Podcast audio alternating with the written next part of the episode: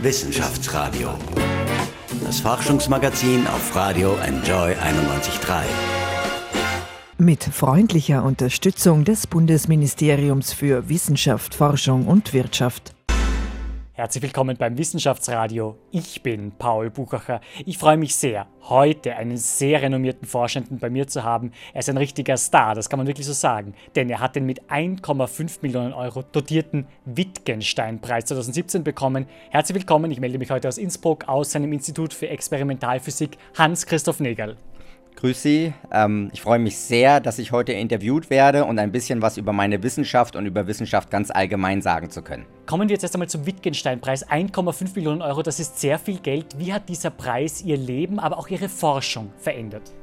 Also äh, er hat natürlich äh, oder er wird einiges verändern, weil ich mit diesen 1,5 Millionen ganz flexibel Forschung finanzieren kann. Das heißt, ich muss keine Anträge schreiben, ich muss mich äh, nicht darum kümmern, äh, äh, wie genau das Geld hier reinkommt. Das äh, ist ja ein großer Teil meiner Arbeit, ist einfach sich eben um, um, um, darum zu kümmern, wie finanziere ich meine Doktoranden in einem Jahr oder vielleicht auch nur in sechs Monaten. Und das als Wissenschaftler, ja, muss ich sagen, ganz klar, da habe ich oft schlaflose Nächte, wenn ich da also in der, besonders in der Vergangenheit hatte ich die, wenn ich nicht wusste, wie geht mein Projekt jetzt in einem Jahr weiter, werde ich dann Geld haben, um es weiterzuführen. Und das ist natürlich jetzt ganz anders. Ja? Ich werde in der Lage sein, jetzt über fünf, sechs Jahre äh, meine Forschung zu machen, ohne äh, jeder, laufend daran zu denken, äh, wie muss ich diese Forschung jetzt finanzieren eine tolle Sache. Aber ist es auch möglich, sozusagen einen Teil des Geldes für persönliches Zweck zu widmen, also für Hausausbau, ich weiß nicht, für die Kindererziehung, für die Ehegattin? Nein, selbstverständlich nicht. Und dafür ist es wirklich auch nicht gedacht. Und es ist wirklich für die Forschung. Äh, und äh, so wie es bei uns ist, ganz konkret, ungefähr äh, zwei Drittel des Geldes, das wir für Forschung ausgeben, geht direkt in die Finanzierung von Doktoranden und Postdocs. Das heißt also ganz konkret in die Gehälter und ungefähr ein Drittel von dem, was wir einwerben äh, an Forschungsgeldern, geht in äh, äh, Material, in Laser beispielsweise bei uns, in Geräte und so weiter. Zum Glück werden wir ja auch von der Universität unterstützt und bekommen, bekommen von der Universität einiges an Infrastruktur.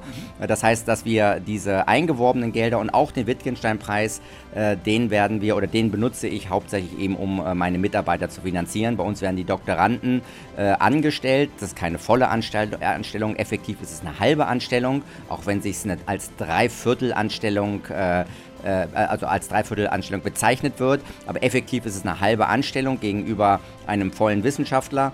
Und, äh, und das ist natürlich wichtig, dass äh, die Doktoranden wenn sie bei, und Doktorandinnen, wenn sie bei uns arbeiten, sich keine finanziellen Sorgen machen, dass sie wenigstens ganz normal als, äh, sind ja noch Studenten eigentlich, noch als Studenten ganz normal äh, äh, ähm, arbeiten können, aber sich nicht, äh, nicht noch irgendwie nebenbei Gedanken machen müssen, in der Kneipe arbeiten müssen oder sonst wo. Nun ist es so, äh, der Philosoph äh, Ludwig Wittgenstein, der sozusagen der Patron für den Preis ist, hat ja den legendären Ausspruch gesagt, die Grenzen meiner Sprache sind die Grenzen meiner Welt wo sozusagen merken Sie sozusagen, dass Sie, was Ihre Forschung betrifft, auch immer wieder auf Grenzen stoßen, was äh, die Verständlichkeit Ihrer Forschung betrifft. Ja? Sie beschäftigen sich mit sehr komplexen Dingen. Ja? Ähm, merken Sie sozusagen, äh, Sie müssen, wenn Sie einen Vortrag halten, das in ganz einfaches Deutsch runterbrechen, Sie müssen Dinge verknappen sozusagen, damit äh, überhaupt die Leute verstehen, um was es geht. Ja, das ist, ist natürlich so. Ja, leider muss man das machen. Auf der anderen Seite geht es natürlich ganz anders. Wir sind alle äh, immer Laien auf den anderen Gebieten. Äh, ich bin Physiker und kenne mich in der Physik relativ gut aus, sage ich mal, aber in vielen Bereichen natürlich auch gar nicht. Und äh, schon wenn es jetzt um andere Bereiche geht, Life Sciences und so weiter, da kenne ich mich natürlich äh, nicht aus. Und äh, da bin ich darauf, da, da, darauf angewiesen, dass meine Kollegen das entsprechend runterbrechen. Und daher besteht natürlich ein ganz großes Problem, dass man die Sachen simplifiziert und versucht auch immer äh, nur die ganz großen Highlights darzustellen. Und ich muss sagen, in der Physik und in, eigentlich in allen Wissenschaften ist es natürlich so, dass äh, äh, äh, man von der Detail- und von der Kleinarbeit lebt. Und die kann man oft gar nicht leicht erklären und irgendwie schnell rüberbringen und motivieren, warum man das macht.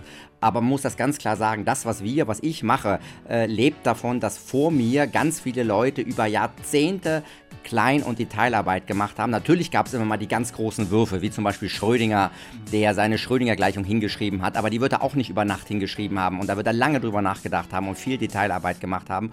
Und das ist vielleicht nur ein Beispiel, da gibt es ganz viele weitere Beispiele, ähm, aber eben, eben, eigentlich ist es immer so natürlich, dass ähm, äh, dass die Dinge äh, äh, äh ähm, nicht, nicht sehr einfach zu erklären sind. Und ich versuche natürlich immer, die Dinge zu erklären, sodass es der Laie versteht, aber das geht natürlich nur sehr begrenzt. Das muss man leider so sagen und das wird auch, glaube ich, immer so sein. Und je technischer und je komplizierter es wird, und ich glaube, das wird auch in der Zukunft so, so, sein, desto schwieriger wird es sein, diese Dinge zu vermitteln, weil natürlich nicht jeder äh, ähm, technische oder eine wissenschaftliche Vorbildung haben kann. Erst vor kurzem ist es durch die Medien gegangen, der große Wissenschaftler Anton Zeilinger, Präsident der Österreichischen Akademie der Wissenschaften, hat ein sogenanntes unter Anführungszeichen Quantentelefonat geführt mit Asien. Ich glaube aber nicht, dass die meisten verstanden haben, was das wirklich Sensationelle daran war, denn telefonieren können wir schon sehr lange. Was sozusagen war denn die Sensation an dieser Geschichte? Können Sie mir das erklären, Herr Neger?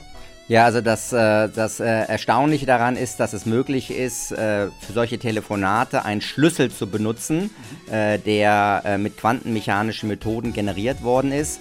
Und dieser schlussendlich natürlich digitale Schlüssel, der, wenn er mit diesen Methoden gewonnen wird, der ist dann sicher gegen, gegen Entschlüsselung. Ja? Außer man muss natürlich auch mal gleich wieder Einschränkungen machen. Mhm. Wenn jemand einen Quantencomputer hätte und die richtigen Methoden, um ähm, zu detektieren, dann wäre es vielleicht doch wieder möglich. Also man, man sollte niemals nie sagen.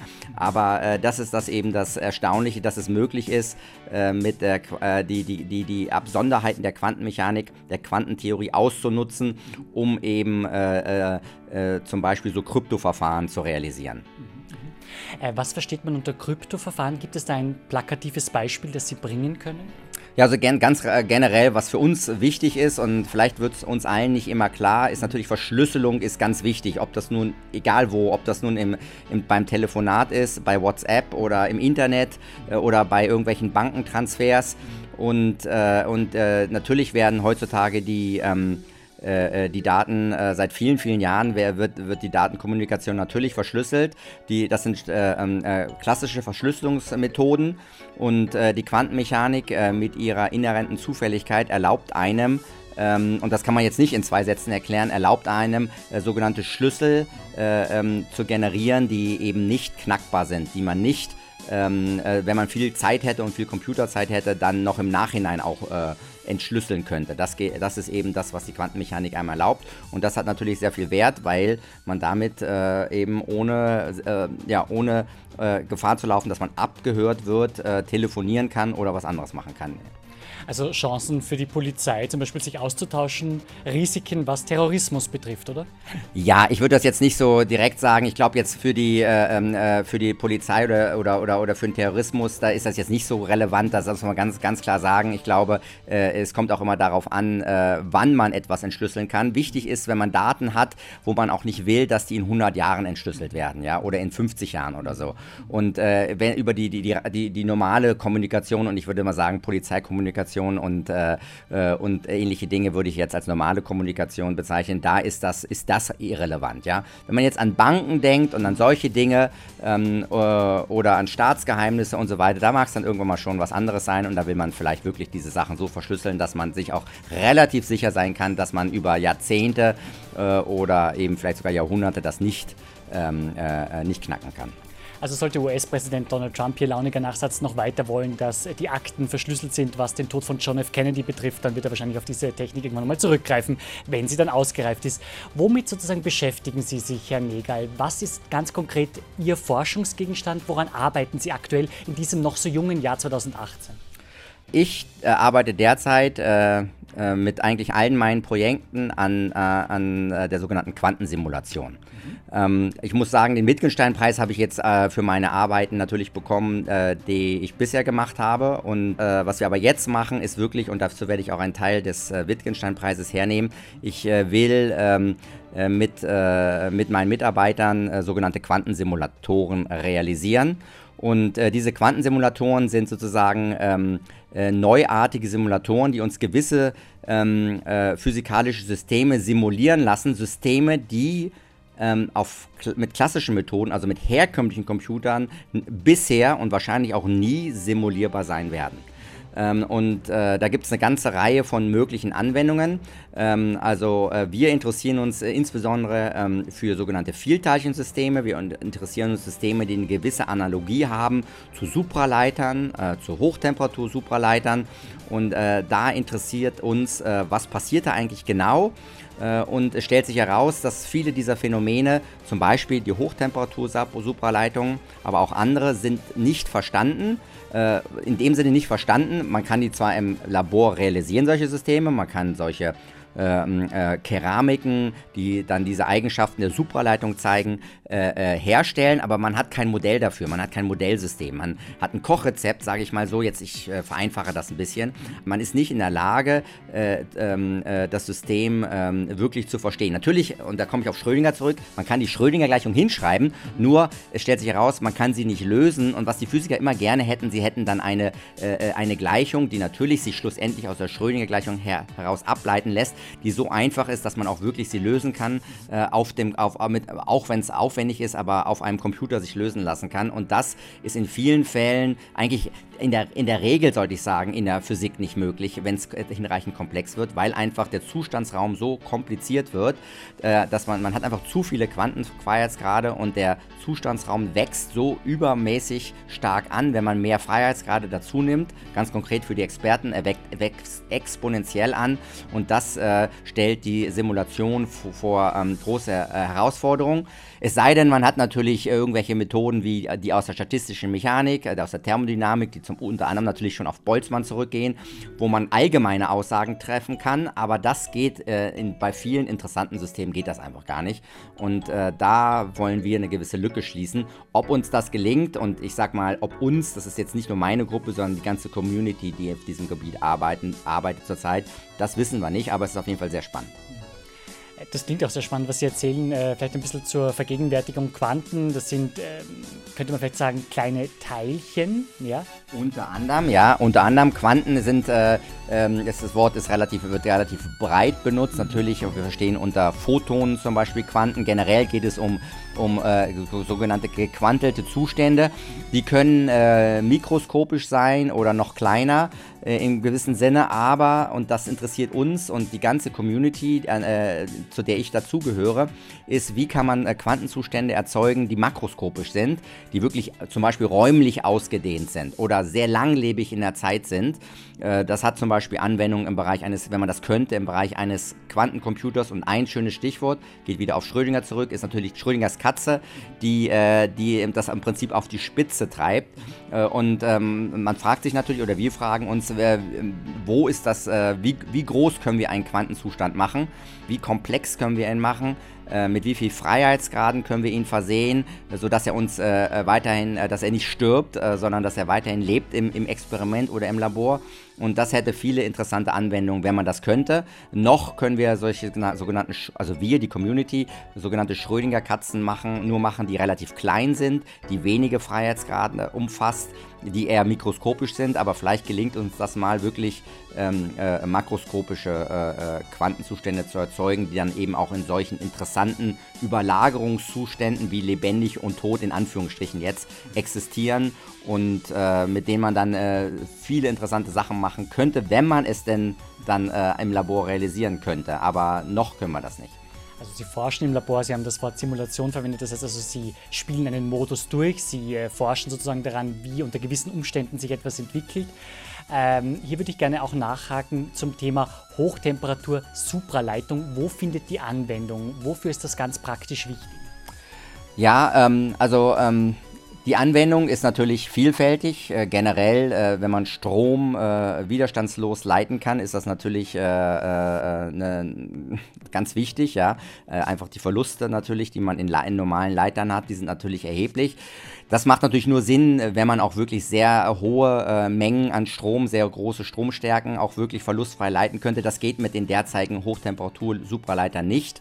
Ähm, also, aber wenn man welche fände, die das könnten, dann hätte man natürlich einen großen äh, äh, Schritt äh, geschafft. Das nächste ist natürlich in der Sensorik. Supraleiter finden äh, in, der, in, in, der, in der Messtechnik äh, eine wichtige Rolle. In der Messtechnik für zum Beispiel ähm, äh, ähm, schwache magnetische Felder äh, spielen sie eine wichtige Rolle äh, und, und, damit zum Beispiel auch äh, in, der, in der Medizin unter anderem. Ja, also wenn man zum Beispiel, und da bin ich jetzt wirklich kein Experte, das, das sage ich jetzt nur sehr pauschal, wenn man zum Beispiel Gehirnströme messen wollte, die natürlich Magnetfelder äh, aussenden und die entsprechend äh, mit Detektoren aufnehmen will. Und natürlich hat man viele Ströme gleichzeitig zu messen. Das ist natürlich ein sehr komplexes Problem und da braucht man extrem empfindliche Detektoren und äh, äh, die Hochtemperatur-Supraleiter könnten da und können, tun auch jetzt schon, da einen, einen wichtigen äh, Teil liefern.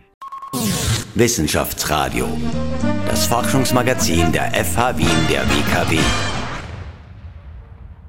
Stichwort Quanten und äh, damit Quantensprung. Für die Wissenschaft ein Quantensprung sozusagen war ja erst vor kurzem gemeldet, dass es möglich ist, Gravitationswellen, also Schwerkraftwellen unter Anführungszeichen, zu übertragen. Ich glaube auch, dass da viele Leute, die es gelesen haben, in den verschiedensten Online-Plattformen nicht genau verstanden haben, was daran so sensationell sozusagen ist, was da gefeiert wird. Können Sie es mir erklären, warum das die Wissenschaft dermaßen in Euphorie versetzt hat? Ja, also äh, ist natürlich auch nicht mein Gebiet, aber äh, ich ähm, Allerdings muss ich sagen, als ich, ich habe Diplomarbeit auf dem Gebiet gemacht, äh, vor jetzt über 20 Jahren. Äh, es geht, ging damals also in meiner Diplomarbeit schon um Gravitationswellen, ganz konkret in dem Fall um, um einen sogenannten Memory, äh, Gedächtniseffekt. Das hat man jetzt nicht detektiert, man hat die sogenannten Gravitationswellen selber detektiert. Vielleicht darf ich ganz kurz sagen, dass es sie gibt, ist jetzt im Nachhinein und sowieso für einen Physiker nicht sonderlich ähm, äh, ähm, äh, überraschend, weil Einstein hat seine Feldgleichung aufgestellt und äh, man weiß schon seit langem, dass, es, äh, dass, dass wenn man so Gleichungen aufstellt, dass es dann fast immer Wellenlösungen gibt. Ja? Egal was, ob es die Maxwell'schen Gleichungen sind, die die Elektrodynamik beschreiben, unsere elektrischen und magnetischen Felder und so weiter. Äh, und äh, also, dass es da Wellenlösungen gibt, ist nicht äh, sonderlich überraschend. Natürlich war es jetzt eine Riesenüberraschung, dass die wirklich existieren, dass man sie messen kann. Ja? Es geht darum, um Längenänderungen zu messen, die in der Größenordnung sind. Äh, man muss es wirklich in Größenordnung fassen. Also es ist ein Bruchteil, ein ungefähr ein Tausend Tausendstel des Durchmessers eines Protons, wenn ich mich jetzt recht entsinne an die Größenordnung. Ich müsste kurz nachrechnen. Also ein Tausendstel eines, des Durchmessers eines Protons misst man in diesen äh, Messapparaten. Es handelt sich dabei um hochempfindliche Laserinterferometer. Und äh, man ist äh, damit dann sensitiv auf äh, kosmische Katastrophen, nenne ich sie mal, im positiven wie negativen Sinn. Ganz konkret, was man jetzt gemessen hat, ist das Verschmelzen von schwarzen Löchern. Die, äh, ganz konkret, das erste Beispiel ist ungefähr eine Milliarde Lichtjahre von uns weg gewesen, also unglaublich weit weg, zum Glück unglaublich weit weg. Diese beiden schwarzen Löcher sind verschmolzen innerhalb von ein, schlussendlich die letzte Phase, die man detektiert hat, wo dann die Gravitationswellen so stark sind während des Verschmelzens, dass man wirklich ein Signal hier auf der Erde misst, äh, das ist über ungefähr eine, eine Zehntelsekunde, also die letzten äh, 10 bis 100 Millisekunden, die sozusagen, die nimmt man, die nimmt man auf mit dieser Messmethode, äh, die eben auf äh, Lasern basiert. Und, ähm, und in diesen äh, letzten 100 Millisekunden äh, äh, kollabieren also diese beiden schwarzen Löcher äh, ineinander, kon kon konkret sie rotieren ineinander hinein. Und das ganz Erstaunliche ist, wenn sie dann, äh, äh, dann kollabieren, über die letzten Millisekunden senden sie so viel äh, Gravitationswellen ab. Also die Leistung ist so groß und das ist eigentlich unfassbar. Sie ist viel, viel größer, ungefähr 100 mal größer, ungefähr, als die gesamte Lichtleistung des, ähm, des Universums zu je einem Zeitpunkt. Also mehr als das gesamte Licht aller Sonnen, das zu einem Zeitpunkt ausgesendet wird. Das ist natürlich eine, eine riesen, äh, ein, ein, ein Riesen-Event im Universum. Und äh, man glaubt mittlerweile, dass das laufend passiert. Äh, ganz konkret in dem ersten ähm, äh, Event, den man vor jetzt äh, gut äh, zwei Jahren gemessen hat, oder hat man dann, äh, das hat man, da hat man, ist man an die Öffentlichkeit getreten. dieser Event, der, da ging es um zwei schwarze Löcher, die äh, wenn ich mich recht entsinne, ungefähr 30 Sonnenmassen schwer waren. Dazu sage ich gleich noch was.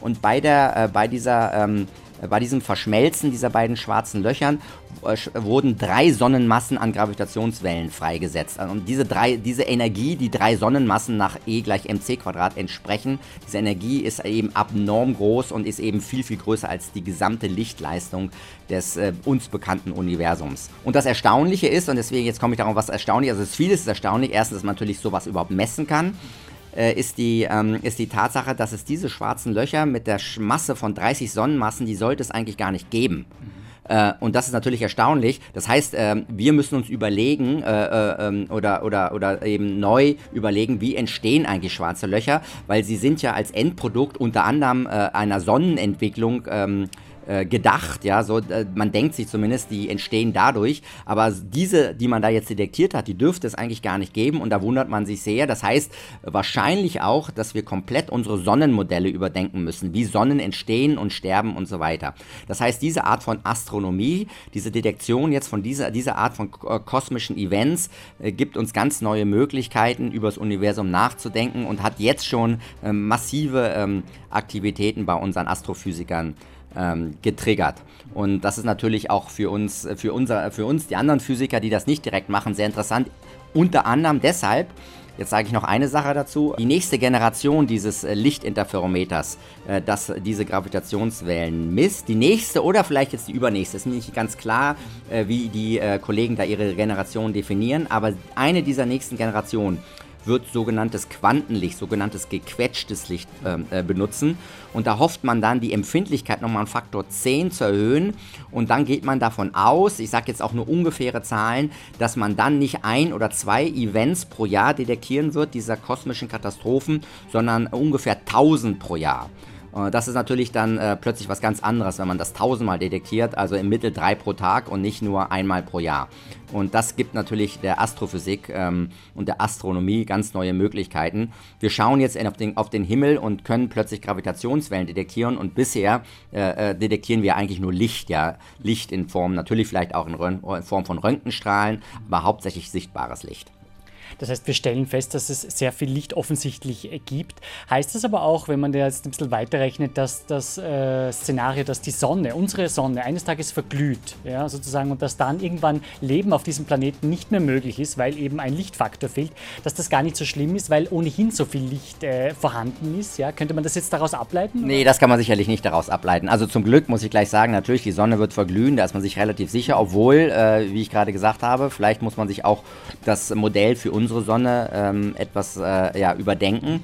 Ähm, also wir gehen davon aus, äh, ähm, und das ist, äh, da, ich bin natürlich jetzt auch hier kein Experte, äh, dass wir da aber noch vier oder fünf Milliarden Jahre Zeit haben werden, bis die Sonne verglüht. Sie ist auch, ähm, äh, so viel ich weiß, ist sie eben zu leicht und sie wird zumindest nach den gängigen Modellen nicht äh, dann äh, sich nach ihrem Verglühen in ein schwarzes Loch verwandeln. und also es wird auch keine Supernova-Explosion geben, aber natürlich während sie sich aufbläht dann, wenn sie dann anfängt, anfängt, Helium zu verbrennen und nicht mehr Sauerstoff äh, äh, zu verbrennen, dann äh, wird Leben auf der Erde nicht mehr möglich sein. Aber das ist zum Glück sehr, sehr lange hin und da haben wir, glaube ich, auf der Erde ganz andere Probleme mhm. und die sind auf einer ganz anderen Zeitskala. Nicht auf der Zeitskala von 5 Milliarden Jahren, sondern eher auf der Zeitskala von 10, 20 oder 50 oder 100 Jahren. Wissenschaftsradio. Das Forschungsmagazin der FH Wien der WKW. Wir sitzen hier am Institut für Experimentalphysik. Ich blicke auf Ihren Jahresplanerkalender, der ist prall gefüllt. Ja. Wir schauen aus dem Fenster, dann sehen wir die wunderbare Bergwelt Tirols. Wir sind ja hier in Innsbruck. Sie sind gebürtiger Deutscher. Sie waren unter anderem in Göttingen. 28 Prozent, also mehr als ein Viertel der in Österreich arbeitenden Forschenden sind gebürtige Deutsche. Wie geht es Ihnen denn als Deutscher in Österreich? Ich bin jetzt also seit, äh, jetzt muss ich nachrechnen, seit eigentlich seit äh, 21, fast bald 22 Jahren in Österreich und bin natürlich hier sehr gerne. Meine Familie besteht aus lauter Österreicherinnen. Ich habe drei Töchter und meine Ehefrau. Wir sind, sind natürlich alles Österreicherinnen und wir sind sehr österreichisch. Und wenn ich von wir rede und Österreich, rede ich mittlerweile als Deutsche auch von uns. Mhm. Ich muss zugeben, ich bin Fan des deutschen Nationalteams im Fußball mhm. und freue mich auch natürlich immer, wenn die Österreicher gewinnen. Äh, da bin ich Deutscher, aber sonst, was alles andere angeht, bin ich, äh, fühle ich mich als Österreicher und äh, mir ist es ganz wichtig, dass wir in Österreich die Dinge voranbringen. Es geht mir dann weniger um Deutschland, sondern ganz konkret wir, wenn wir vom Wissenschaftsbetrieb reden beispielsweise, dann äh, und, und ich von uns rede, von wir, dann rede ich natürlich von uns Österreichern, die die Dinge weiterbringen, die in der Lage sind, äh, für die nächsten Generationen äh, die entsprechenden äh, Voraussetzungen zu schaffen, dass wir in Österreich entsprechend natürlich zum Beispiel ähm, äh, gute Ausbildung haben, ähm, gute äh, Lehre an den Universitäten und äh, eine gute Zukunft, äh, äh, natürlich auch aufgrund von Wissenschaft und Technik. Und da rede ich natürlich von uns und wir und da bin ich ganz, ganz Österreicher. Und leider kann ich nicht wählen, ja, ich bin deutscher Staatsbürger, äh, das ist ganz klar, so ist es ja. Ich kann nur ähm, vor Ort wählen, also bei den Gemeinderatswahlen. Ähm, aber, ähm, aber sonst fühle ich mich da eigentlich wirklich als Österreicher, ja. Und äh, dass ich da jetzt aus Deutschland komme, spielt für mich da keine Rolle.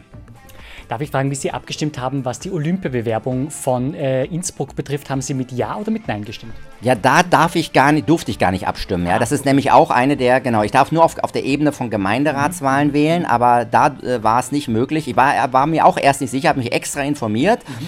und ich äh, muss sagen, ich ähm, äh, ich bin da ganz offen. Äh, ich war mir ehrlich gesagt nicht sicher. Ja? Ich, äh, ich habe Argumente in beide Richtungen gesehen und äh, wüsste jetzt gar nicht genau, wie ich äh, abgestimmt hätte. Ähm, äh, in dem Fall, wenn ich jetzt, aber es hat sich dann relativ bald erübrigt. Er hat mich informiert natürlich und dann war klar, ich dürfte nicht abstimmen und ähm, damit war es für mich also dann entschieden. Ja, also ganz klar. Wie blicken Sie denn als gebürtiger Deutscher Richtung Berlin, Richtung Bundestag, wo die sehr rechte AfD mit weit über 10 Prozent in den Bundestag ja eingezogen ist und damit einen sehr großen Anteil der Mandatare der Politiker stellt? Betrachten Sie das ein bisschen mit Sorge, wie sich da die deutsche Gesellschaft entwickelt?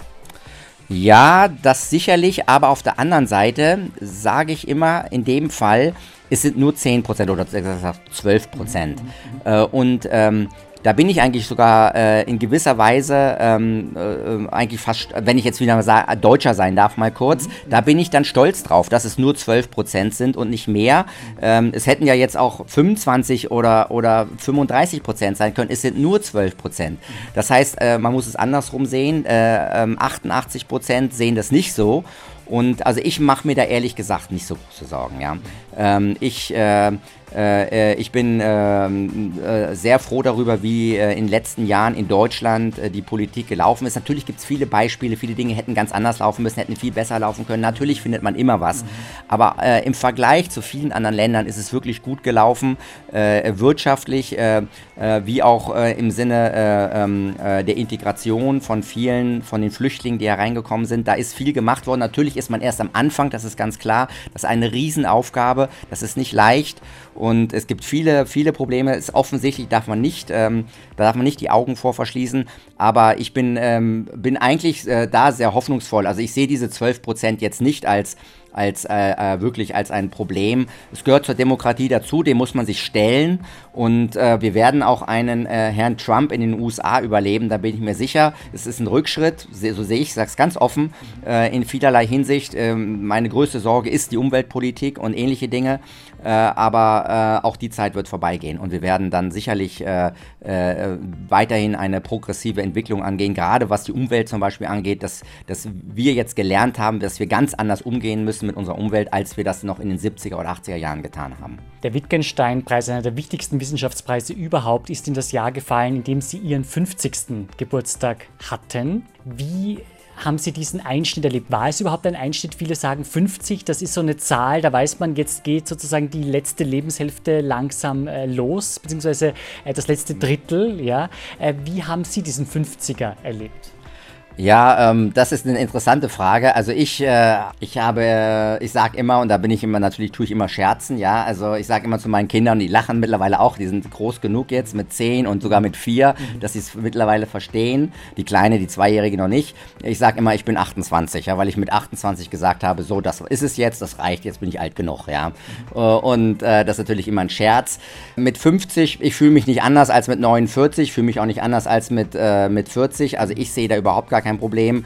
Das Einzige, was, wenn man natürlich anfängt zu zählen, wenn man dann denkt, ja, mit 65 Jahren muss ich jetzt schon aufhören mit dem, was ich jetzt hier gerade mache. Das heißt, in 15 Jahren, äh, äh, und das macht mir ein bisschen Sorgen. Ich würde es gerne länger machen. Ich gebe immer meinen Vater als Beispiel an, der ist jetzt gerade 81 geworden und der ist begeisterter Physiker und äh, tut den ganzen Tag nichts anderes. Ich bin auch begeisterter Physiker und ich kann mir schwer vorstellen, in 15 Jahren äh, den Stift äh, oder den Computer zur Seite zu legen und aufzuhören. Aber so wird es halt sein, äh, aller Voraussicht nach. Und, ähm, aber ich sehe jetzt äh, mit dem 50er keinen kein Unterschied. Also hat Sie Ihr Vater schon früh geprägt? Hat er mit Ihnen unter Anführungszeichen im Garten geforscht, vielleicht Regenwürmer zerlegt? Ja, ich überzeichne jetzt hier ganz bewusst. Hat er Sie früh für Teilchen, für die Materie, für das, was die Welt im Innersten zusammenhält, also für die Körperlehre, das ist ja die Physik, begeistert? Ja, ich würde sagen indirekt erstaunlicherweise. Also mein Vater hat nie gesagt, ich solle Physik studieren oder irgendwas Technisches machen oder ich glaube, er hat das einfach nur vorgelebt. Also ganz im Gegenteil. Vielleicht, wenn ich jetzt, äh, wenn ich jetzt irgendwo hineingedrängt worden wäre, hätte ich vielleicht was anderes gemacht. Aber ganz im Gegenteil. Mein Vater hat immer nur vorgelebt in gewisser Weise, gewisse Dinge gemacht und dann hat man sich da vielleicht, da habe ich mich dafür auch interessiert, meine Brüder ebenso und das ist dann äh, ganz von alleine gekommen. Da war also niemand, der das gesteuert hat. Äh, ganz von alleine. natürlich äh, ist man dann in diesem Umfeld und äh, bekommt Dinge mit, die, die man interessant findet oder die ich interessant fand. Und da, damit war der Weg in Richtung Physik natürlich für mich geebnet in gewisser Weise. Ähm, da musste ich nicht lange nachdenken, obwohl andere Fächer mich auch immer begeistert haben. Sei es die Geschichte, sei es die Politikwissenschaft, sei es andere Felder. Ähm, also ich kann mir vorstellen, dass ich auch in anderen Feldern begeistert dabei gewesen wäre und vielleicht auch äh, ähm, äh, ähm, äh, gut unterwegs. Aber wer weiß. Das Thema Hashtag MeToo, wie groß orten Sie das Sexismusproblem in der Forschung? Physik, das sind eher Fächer, wo mehr Männeranteil ist, sozusagen, wenn da Frauen dabei sind. Gibt es da ein gewisses Sexismusproblem, ein gewisses Anerkennungsproblem, dass Frauen manchmal sagen, ich fühle mich von männlichen Kollegen zu wenig anerkannt, vielleicht sogar belästigt? Das ist äh, generell äh, eine interessante Frage natürlich. Also ich, ähm, ich kann natürlich jetzt nur über die Physik was sagen. Und mein Eindruck ist, dass wir, zumindest wenn ich äh, mit den Kolleginnen rede, äh, dass, äh, ähm, dass wir da eigentlich jetzt, also im, zumindest im Verhältnis zu anderen Sparten, äh, eigentlich kein Problem haben. wir sind froh, wir Physiker, wir männlichen Physiker, sind froh um jede Physikerin, die wir haben. Mhm. Also es wäre schon, wir würden, schon, würden es schon mit dem Teufel tun, wenn wir, wenn wir die auch nur irgendwie unter Druck Druck setzen würden oder irgendwie äh, misshandeln würden. Also ähm, ich glaube, ich kann von mir äh, äh, behaupten, dass ich äh, nie irgendwelche Äußerungen gemacht habe, die äh, auch nur ansatzweise sexistisch sind oder die, die, ähm, die irgendwie eine Frau abwerten. Also da bin ich relativ ähm, stolz drauf, dass das bei uns, und ich habe das auch, muss ich auch sagen, ich habe es auch nie erlebt in meinem Umfeld. Das heißt, ähm, äh, äh, äh, da kann ich auch ähm, wirklich sagen, ich habe ja, hab das nie erlebt. Äh, natürlich hört man immer mal wieder was, dass hier und da was passiert. Ich weiß, dass es im Wissenschaftsbetrieb sicherlich immer mal wieder Probleme gibt, aber ähm, unser Hauptproblem in der Physik ist sicherlich, dass wir viel zu wenig Frauen haben. Das fängt natürlich schon äh, an mit den Studierenden, viel zu wenig Studierende in den generell in den MINT-Fächern. MINT ist Mathematik und Informatik und Naturwissenschaften. Das ist ein großes Problem und da muss man in den Kindergärten natürlich eigentlich schon anfangen, in den Grundschulen und, ähm, äh, und das Problem werden wir noch eine Weile haben und es, ich sage wirklich, es ist ein Problem, weil wir natürlich äh, ganz viel Kapazität dadurch nicht nutzen und ich sehe das ja, ich habe drei Töchter und ich sehe auch, dass es nicht einfach ist, äh, obwohl sie ja zum Teil noch sehr jung sind, äh, sie jetzt für Technik zu begeistern, erstmal durch Werbung und durch die ganzen Medien und so weiter sind sie natürlich erstmal komplett rosa eingefärbt und alles andere ist wichtiger, Prinzessin sein und so weiter. Und die technischen Dinge sind für sie jetzt, für die meine Töchter jetzt nicht so wichtig. Und das ist vielleicht doch die Voraussetzung oft äh, äh für jemanden, der dann später in die Physik geht. Aber äh, vielleicht schaffen wir es mit der nächsten Generation, äh, da etwas progressiver zu sein und äh, die Mädchen und die jungen äh, Frauen mehr für die Technik und für diese Fächer zu begeistern. Und ich finde, es ist sogar eine Pflicht für uns, weil wir einfach dieses Potenzial nicht brach liegen lassen dürfen. Es gibt so viele sehr talentierte Frauen, genauso viele wie es Männer gibt und offensichtlich studieren die nicht alle Physik oder Mathematik oder Informatik oder was auch immer. Da müssen wir was machen, dass wir die zu uns holen und dass die diese Fächer studieren. Das sage ich ganz offen. Wissenschaftsradio, das Forschungsmagazin der FH Wien der WKW. 2016 haben Sie an einem Science Slam teilgenommen und ich habe gelesen, es ist da um die Teilchen Bosonen und Fermionen gegangen. Können Sie mir erklären, um was es da genau gegangen ist bei diesem Science Slam? Ja, also im Science Slam geht es darum, dass man innerhalb von wenigen Minuten äh, herüberbringt, was man selber macht in der Forschung. Also man hat eigentlich sechs Minuten nur Zeit, das ist natürlich sehr kurz. In meinem Fall wollte ich so ein bisschen erzählen, äh, ähm, was die Welt im Innersten zusammenhält. Und natürlich, äh, weil es für die Grundlagen ganz wichtig ist, äh, äh, äh, was sind eigentlich Bosonen, was sind Fermionen und was sind die Konsequenzen. Ich muss gestehen, ich war mit meiner Performance nicht zufrieden, weil ich einfach, mir fehlte eine Minute oder sagen wir mal sogar zwei und ich bin nicht zu dem wirklichen Punkt gekommen, den ich machen wollte. Aber nichtsdestotrotz, ich glaube, ähm, äh, es ist dann im Endeffekt ganz gut rübergekommen und äh, ähm, Boson und Fermion begeistern natürlich den Physiker. Das sind Teilchen, glaube ich nicht. Genau, natürlich, ja. Na, das, und zwar eine Klassifizierung von Teilchen, ja. Also ähm, generell äh, äh, atomare und subatomare Teilchen teilt man auf in, in, entweder Bo, in der Regel zumindest, in der Regel in Bosonen und Fermionen und sie haben halt ganz unterschiedliche Eigenschaften.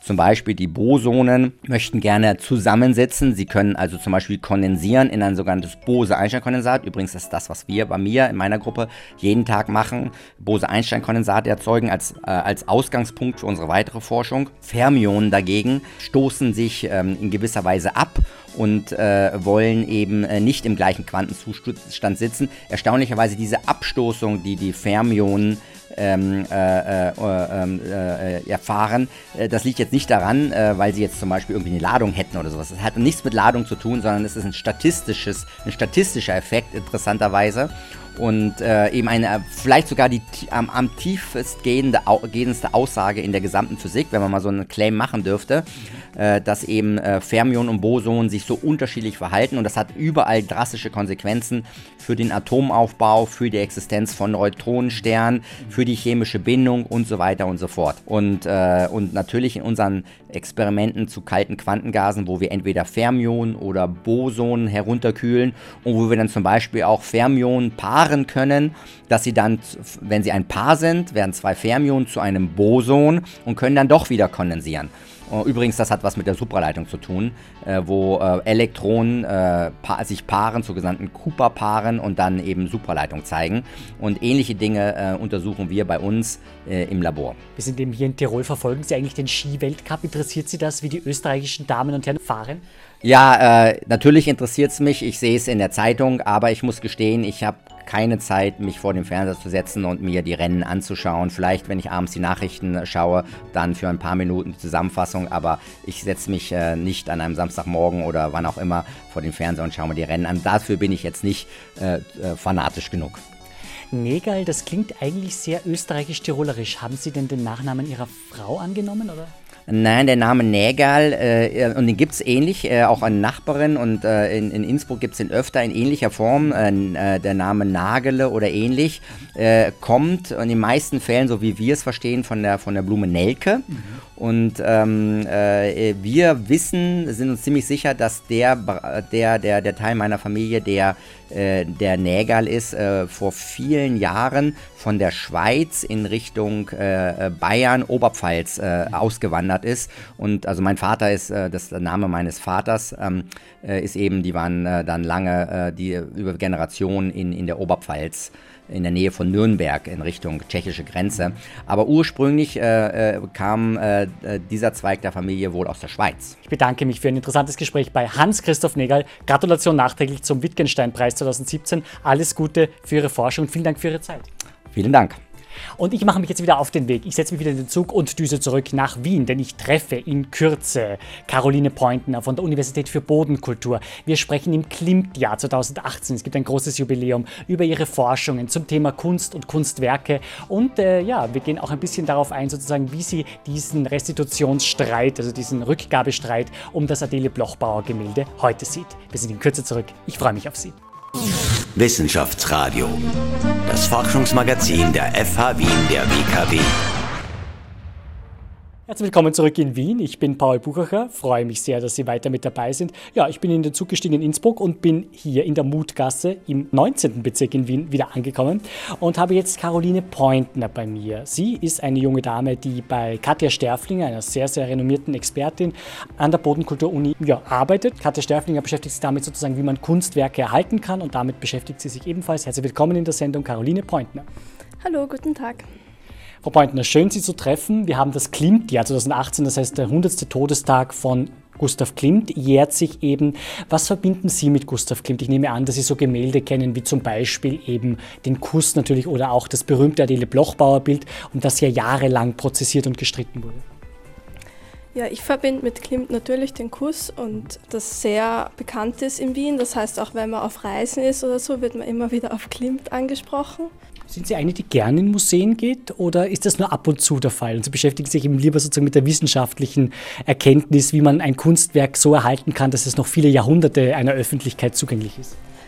Also als Wissenschaftlerin interessiere ich mich natürlich mehr für die kleinen Lebewesen und seit ich mich damit beschäftige, wenn ich ins Museum gehe, muss ich natürlich auch immer daran denken, was da vielleicht sein könnte oder auch nicht. Aber natürlich gehe ich auch gern persönlich in meiner Freizeit ins Museum. Wir sind eben hier an einem BOKU-Standort, an einem Bodenkultur-Uni-Standort in der Mutgasse im 19. Bezirk.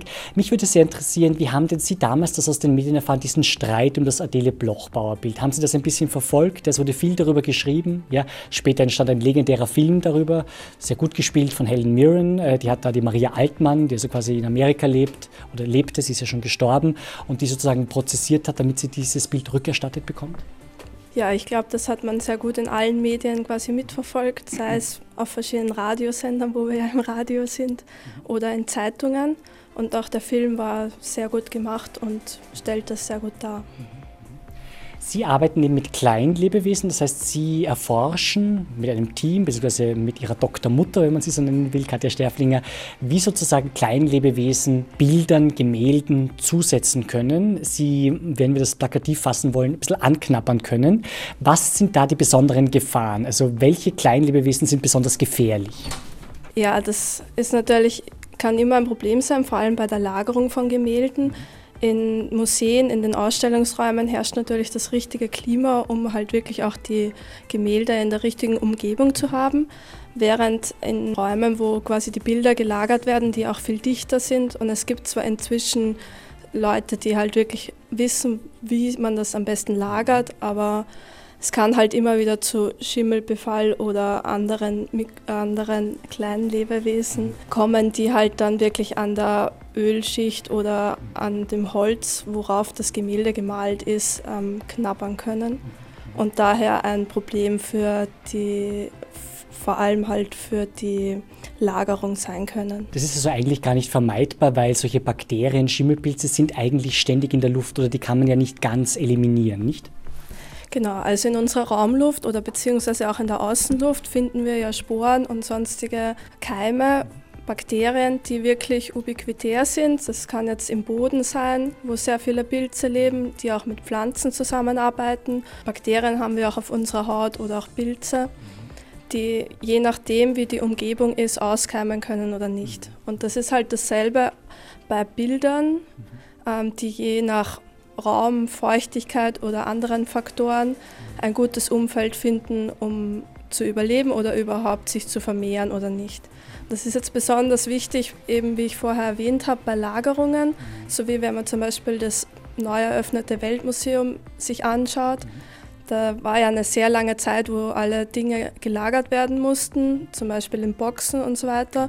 Und allein auch wenn man Sachen zum Beispiel verschifft, ist in einem einen Land gibt es halt zum Beispiel andere Bakterien oder Pilze, die dann mitgeschifft werden können und dann ein Problem an dem neuen Ort oder für das Objekt sein können. Und diese Dinge muss man halt beachten. Vielen Dank, Caroline Pointner, bis hierher. Wir sprechen gleich weiter. Und in Kürze meldet sich mein Kollege Michel Mehle mit einer spannenden Klimtzug-Challenge. Ja, Sie haben richtig gehört. Klimmzug-Challenge. Was soll denn das bitte sein? Klingt wie Klimmzug. Ja, genau. Es geht auch um Klimmzüge, aber es geht auch um das Erkennen von Klimtbildern. Tja, was Michel Mehle da wohl vorhat, seien Sie gespannt. Es wird gleich sehr, sehr spannend und sehr, sehr amüsant. Wissenschaftsradio. Forschung einfach erklärt. Präsentiert von der Fachhochschule Wien der WKW auf Radio Enjoy 91.3. Willkommen zurück beim Wissenschaftsradio. Mein Name ist Michel Mehle und neben mir, da steht der Moderator der Sendung heute, Paul Buchacher. Hallo. Herzlich willkommen, Michel. Äh, ich glaube, du hast eine spannende Challenge vorbereitet. Was hast du geplant? Ganz genau. Ähm, und zwar geht es bei uns um 100 Jahre Klimt, also der 100. Todestag. Und ich fühle den Paul jetzt ein bisschen auf den Zahn, wie gut er sich mit Klimt eigentlich überhaupt auskennt. Mhm. Was hast denn du da für ein Gefühl? Hm, was habe ich für ein Gefühl? Naja, also ich kenne natürlich einige Klassiker schon, ja, aber man kann das auch so leicht verwechseln. Ja. Schauen wir mal, ob man es schafft. Ich habe gleich ein Bild dabei. Es ist sehr bunt und es sind zwei sich küssende Gestalten drauf. Vielleicht weiß es der. Es ist ein Klassiker zum Einstieg. Ja, das, das, ist, das ist aber sehr leicht. Natürlich ist das der Kuss, der legendäre Kuss, oder? Das ist der Kuss, absolut richtig, sehr gut, Paul. Jetzt gehen wir gleich zum zweiten Bild über. Ist das Klimt oder ist das nicht Klimt? Es passt auf jeden Fall in die Zeit. Das stimmt. Der Paul schaut Ich ganz glaub- genau. ja, zwei, glaub zwei nackte Menschen auf einem Bett äh, sind da zu Nackte sehen. Menschen immer gut. Nein, Entschuldigung. Ähm, hier glaube ich eher, dass es Chile ist. Ja, Wahnsinn. Ich glaube, dass es Chile Ein. Experte. Also da habe ich den falschen gechallenged. Das, vergleicht, das, ist, das ist doch nicht der gleiche Malstil. ne? Also, nein, es ist sicher Chile. Ah, Paul hat absolut recht. Also du hast diese Sendung äh, zu Recht, moderierst du sie. Ganz zum Abschluss gibt's noch, ist das Klimt oder ist das nicht Klimt? Das, das ist Conchita. Das ist weder Klimt noch Chile, das ist einfach nur Conchita. Gut erkannt, das ist Conchita Wurst als Frau in Gold, das legendäre Liveball-Plakat. Rise like a phoenix, könnte jetzt singen, aber machen natürlich nicht. Also, damit wolltest du mir in die Falle locken, Michel, aber da papp ich nicht rein. Ich weiß, dass das Conchita ist. Ich das weiß. Paul sehr gut gemacht. Wir haben gewettet um ein paar Klimt-Züge Richtig, sozusagen. richtig. Und ich fürchte, nachdem Paul jetzt alles richtig geraten hat, werde ich die machen müssen. Ja, auf geht's, Michelle. Viel Erfolg. So, jetzt mittendrin auf dem Kinderspielplatz, umgeben von tausenden Kindern. Also viele sind es nicht, aber jedenfalls Michelle, der selber schon ein großes Kind ist, äh, hängt sich da jetzt einfach mal an die Schlaufen ja, und versucht halt so weit wie möglich zu kommen. Viel Erfolg, Michelle. Ja, hallo, man merkt aber, dass da jemand trainiert ist, oder? Ja. Das sind die äh, Klimmzüge, die habe ich schon heimlich trainiert für die Challenge. Wahnsinn, okay. Also Tag und Nacht trainiert, das ist unglaublich. Okay, es geht noch. Einer geht noch. Einer geht noch leicht. Und komm, einer geht noch. Ja, das ist wirklich sehr anstrengend. Also damit muss ich mein fehlendes Klimmwissen aufholen. Mehr schaffe ich einfach nicht. Toll, toll. Also ich muss aber so. sagen, ähm, ich habe jetzt ein bisschen gezählt, glaube ich, vier oder fünf waren es. Wirklich, wirklich super Sache. Ja? Also die Klimmzug-Challenge hat Paul erfolgreich äh, geschafft. Ich nehme Nachhilfe im Bilder äh, gucken und Paul übt sich jetzt vielleicht noch in einmal hochziehen oder nicht. Das schauen wir jetzt gleich. Einmal hoch. Ja, schau, schau, probieren wir es einmal. Ja? Ja. Also Ja, anstrengend. ich, ich bin ja überhaupt. Ja, eben. Hilfe, Er fliegt eigentlich. Hilfe. Ich habe viel weniger geschafft als du. Boah, und bin schon wieder völlig erschöpft. Lass uns einen Kaffee trinken gehen, das ist mal angenehmer. Wissenschaftsradio. Das Forschungsmagazin der FH Wien der WKW. Wenn wir jetzt beim Beispiel Klimt bleiben, ja, also Gemälde sind eben ja viele Jahre alt, ja, und äh, wie kann man dann plakativ das so darstellen, wie so ein Bild konserviert, also quasi bewahrt wird vor dem Verfall. Ja? Was ist dafür wichtig? Ich glaube, eine spezielle Lagerung, eine spezielle Temperatur, glaube ich auch. Äh, aber was ist sozusagen noch an essentiellen Dingen wichtig, damit sich ein Bild möglichst lange hält und damit möglichst wenig der Zahn der Zeit dran nagen kann? Also es sind wirklich so Umweltbedingungen, wie Sie eben schon erwähnt haben. Ähm, Das kann unter einer, also an einer Hand kann das Feuchtigkeit sein. Das ist natürlich sehr oft sind so Lagerräume in Kellern und das wird da muss man sich einfach bewusst sein, auch wenn man die Bedingungen ändert, wenn sich die Feuchtigkeit ändert und man das Bild von dort nach da lagert, dass sich das einfach verändern kann. Dann natürlich ist ähm, Reinigung ein wichtiger Punkt. Wenn sich da zum Beispiel sehr viel Staub oder sonstige Dinge ansammelt, da sind überall Keime drinnen. Und wenn sich dann die Bedingungen ändern, kann sich das halt sehr schnell als Problem darstellen. Also das haben wir eben Feuchtigkeit, dann Schmutz und eben die Temperatur, weil natürlich mit der, ähm, mit der Temperatur der Luft ist auch das mit der Feuchtigkeit ein Problem. Je kälter es wird oder je wärmer es wird, desto feuchter kann der Raum werden. Bei so Klimatbildern wird sehr auf die Lagerung geachtet, weil die auch sehr wertvoll sind und natürlich da, es wäre ein großer Wertverlust. Aber es gibt halt auch viele Bilder, wo vielleicht nicht so viel drüber nachgedacht wird oder wo halt die näher aneinander gelagert werden und das dann ein Problem darstellen kann. Glaube, jetzt wird auch besser verstehbar mir nämlich äh, zu dem, was ich in der Vorbereitung auf diese Sendung mir angelesen habe. Der Klimawandel bedroht sozusagen die Bestände in den Museen, weil sozusagen natürlich durch den Klimawandel die Temperaturen höher werden, ja, damit höhere Luftfeuchtigkeit auch irgendwie vorhanden ist und das setzt sozusagen Bildern zu. Was ich trotzdem nicht ganz verstehe, ist, wir gehen doch immer davon aus, dass Räume sehr abgeschlossen sind, dass das hermetisch gemacht ist, dass man da eigentlich gar keine schlechte Luft reinlässt sozusagen. Warum ist es denn trotzdem eine Gefahr in geschlossenen Räumen? Die Temperatur kann sich ja trotzdem ändern. Das kommt natürlich auf den Raum drauf an, wie der gebaut worden ist oder wie halt diese Bilder verschlossen werden. Wenn eine Tür aufgeht und Personen von außen reinkommen, kommt halt immer auch eine bestimmte Lebewesen mit. Das kommt dann halt auch darauf an, wie man dies, mit diesen Bildern umgeht und ähm, wie sich das hoffentlich Fachpersonal damit auskennt. Mhm. Genau, deswegen auch wenn ein Raum verschlossen ist, muss man halt aufpassen, wie, wie die Zutritte sind und wie halt auch rundherum die Umgebung gestaltet wird. Mhm. Wenn wir mit Museen zusammenarbeiten, machen wir meistens Luftkeimmessungen. Das heißt, man geht mit einem Gerät hinein, also man saugt mit diesem Gerät einen bestimmten Anteil der Luft an und das Ganze wird mit einer Petrischale, also mit einer Platte, wo eine Ageroberfläche drinnen ist, da wird die Luft angesaugt, diese Platte wird verschlossen und dann bebrütet für eine Zeit lang.